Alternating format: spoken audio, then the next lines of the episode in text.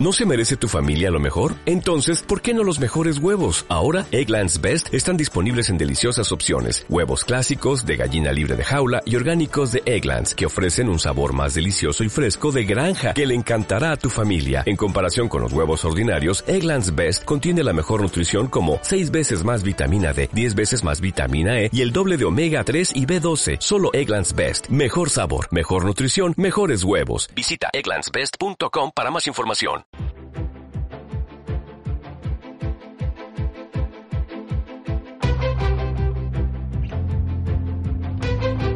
Entrevista Capital patrocinada por IG, expertos en CFDs para operar sobre acciones, índices y divisas.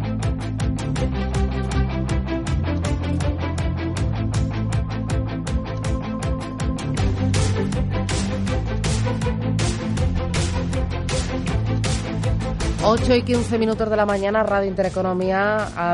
enseguida vamos a ir con la entrevista del día. Antes, eh, si me permiten, voy a saludar a los invitados que ya tengo sentados en mi mesa.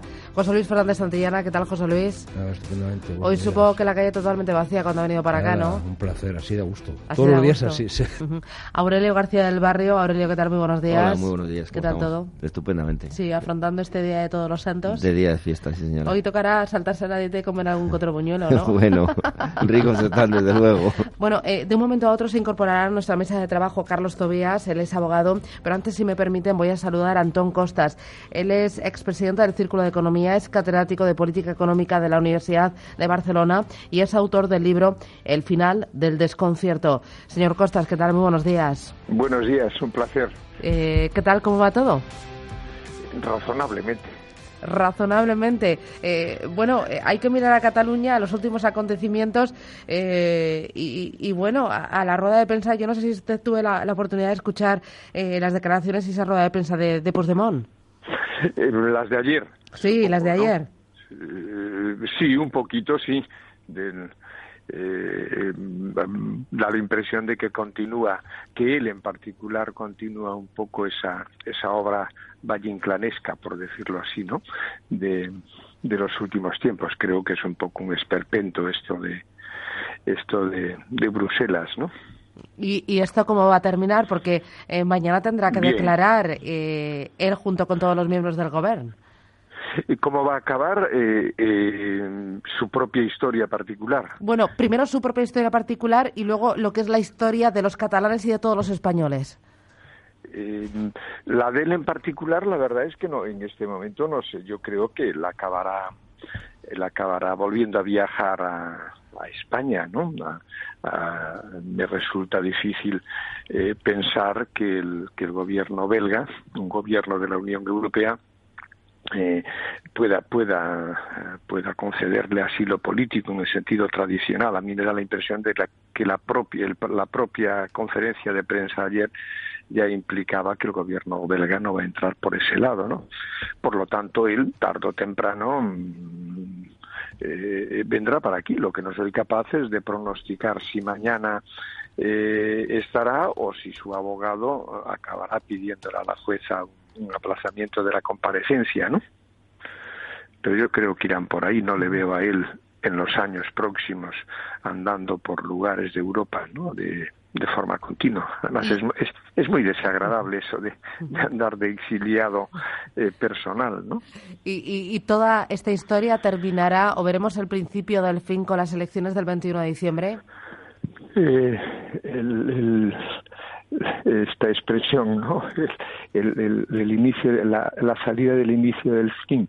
No, yo creo que las elecciones las he defendido en los últimos tiempos y la propia institución que he presidido hace dos semanas también reclamaba en una en, una, en un documento reclamaba también elecciones. Yo creo que después de, unos años muy agitados eh, en Cataluña es necesario contar. Muchas veces, no solo en el periodismo, sino en la vida cotidiana hablamos de Cataluña o de los catalanes como si fuesen una sola voz, una sola persona y como usted sabe, el propio Parlamento de Cataluña es el parlamento más diverso, más plural eh, de los que hay en toda España. Lo que sucede es que los, los independentistas en los últimos años han querido, han querido mm, tapar esa diversidad, esa pluralidad, más que tapar, anularla y muchas veces en el lenguaje cotidiano, en las conversaciones, en tertulias como estas, hablamos así genéricamente de los catalanes y eso favorece mucho a los propios independentistas. ¿no? Y aquí la variedad es muy, muy grande. Por lo tanto, llegado a este punto, necesitamos contar y saber exactamente, contar de nuevo en unas elecciones normales, eh, bien organizadas, transparentes y saber cuáles son las preferencias del conjunto de los catalanes en este momento. Y a partir de ahí volver más que un punto y seguido yo creo que lo que veremos es un punto aparte no no no no preveo que las cosas vuelvan a como han sido en los últimos dos años. Así que usted cree que sí, que las elecciones del 21 de diciembre pueden solucionar este gran atasco y este gran lío que han montado los independentistas. Solucionar en el sentido de solución así matemática, ¿no? De eh, no, yo creo que esto es largo y también lo he dicho muchas veces cuando me preguntan, digo, hombre, esto es largo, probablemente dos legislaturas, cuatro, ocho años no veremos, no veremos una situación de, de inicio de estabilidad, ¿no? Eh, porque la convulsión eh, aquí es, es, importante, ¿no? Pero al menos creo que sí, insisto, que la, la, la situación que teníamos era perversa porque eh, eh, no se sabía eh, exactamente quién apoyaba qué y aquellos que estaban en el poder pues aprovechaban esa, esa, esa confusión, esa especie de, de niebla, ¿no? que les permitía decir que, que representaban a toda Cataluña. Yo creo que eso ha quedado ya descartado. Eh, hay, hay, daños que están hechos, eh, hay daños que, que, difícilmente revertirán y es una pena y una desgracia, ¿no? Pero al menos eh, espero que no, no, no aumentemos esos daños. De momento parece que la convocatoria de elecciones ha calmado a algunos empresarios y, por ejemplo, Freysenet, que estaba pensando abandonar o quedarse eh, en Cataluña finalmente decide mantener la sede social en Cataluña y parece que la estampida se frena, que ya el ritmo merma.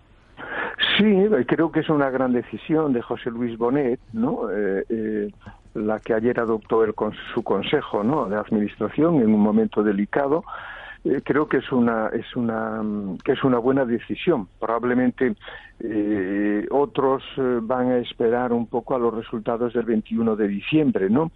El que fue una persona valiente, como lo fue el expresidente de, del Círculo de Economía, José Manuel Lara y otros, eh, valiente, quiero decir, en, el, en meses pasados, casi en años pasados, advirtiendo de los riesgos de empresariales de creo que ahora ha sido de nuevo denunciando perdón esos riesgos ahora ha sido de nuevo valiente en tomar esa decisión y algo cambiará yo creo que sí. Aún así el agujero que le están haciendo a la economía de Cataluña y también a la economía de España es importante Sí, en el corto y en, bueno, ayer hemos visto que sin embargo los datos que ha dado, los datos en términos de coyuntura, de, coyuntura económica, de crecimiento, no muestran, de momento no muestran crecer un 0,8 en el trimestre, no está nada mal, ¿no? No muestran por, en ese sentido no muestran unos grandes daños, ¿no? Hay que ver a medio plazo, a, dos o tres trimestres, que es, que es eh, como miden o como medimos los economistas la vida, una, una, una cosa curiosa esto de los trimestres, ¿no? Hay que ver qué sucede. Otra cosa son los daños un poco a más largo plazo en términos empresariales, pero eso yo creo que más que en España los veo los veo circunscritos en todo caso a Cataluña. Bueno, eh, aquí sí que se puede producir una paralización importante de la inversión extranjera en Cataluña y también en el conjunto de España. Hoy leía que en los nueve primeros meses de este año la inversión extranjera en España ha crecido a un ritmo del 17%, pero que ya en el tercer trimestre del año sí que se observa una gran ralentización y que hay grandes operaciones, por ejemplo, la venta de una inmobiliaria eh, por valor de 550 millones de euros que eh, se ha frenado allí en Cataluña por culpa de, lo que está pasando. Sí que habría mucha inversión parada.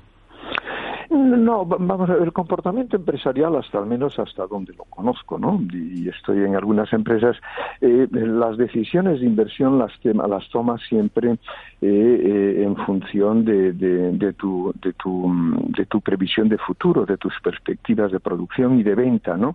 Y por lo tanto, si esas perspectivas se mantienen, ya sea en el mercado interior o en el mercado exterior, esa inversión se va a hacer. ¿Qué sucede?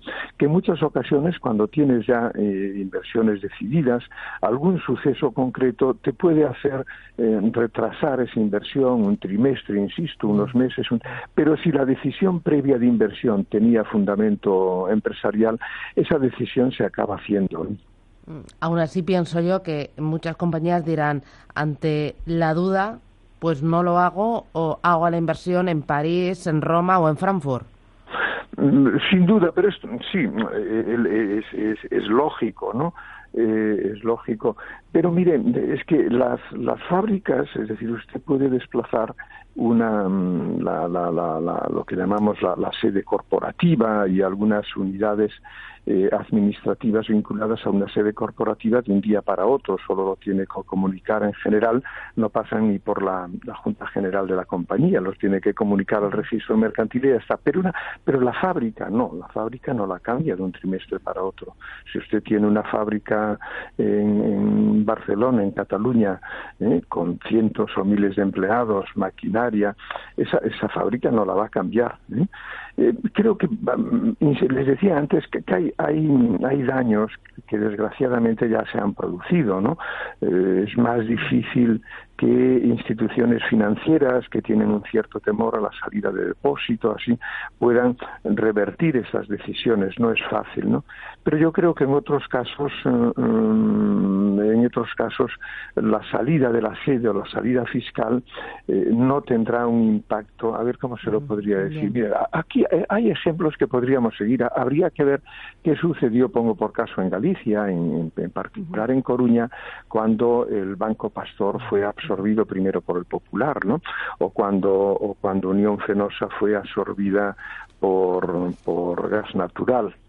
Eh, lo que sabemos un poco es que ahí los efectos se producen especialmente cuando esas compañías, esas grandes compañías, desplazan, imagine, 200, 300 empleados o directivos de gran nivel. El impacto viene por esta vía normalmente, no viene por la vía productiva. ¿eh? Bueno, veremos, porque el tema me parece que va para largo. De momento, hasta el 21 de diciembre seguiremos hablando y me temo que mucho más. Don Antón Costas, muchísimas gracias por atendernos y compartir este tiempo con nosotros. Un placer, gracias. Al contrario, por mi parte. Encantada. Adiós. Un placer y un honor. Dios. IG ha patrocinado este espacio. Descubra nuestros CFDs sobre 10.000 mercados en www.ig.com. ¿No se merece tu familia lo mejor? Entonces, ¿por qué no los mejores huevos? Ahora, Egglands Best están disponibles en deliciosas opciones. Huevos clásicos, de gallina libre de jaula y orgánicos de Egglands, que ofrecen un sabor más delicioso y fresco de granja, que le encantará a tu familia. En comparación con los huevos ordinarios, Egglands Best contiene la mejor nutrición como 6 veces más vitamina D, 10 veces más vitamina E y el doble de omega 3 y B12. Solo Egglands Best. Mejor sabor, mejor nutrición, mejores huevos. Visita egglandsbest.com para más información.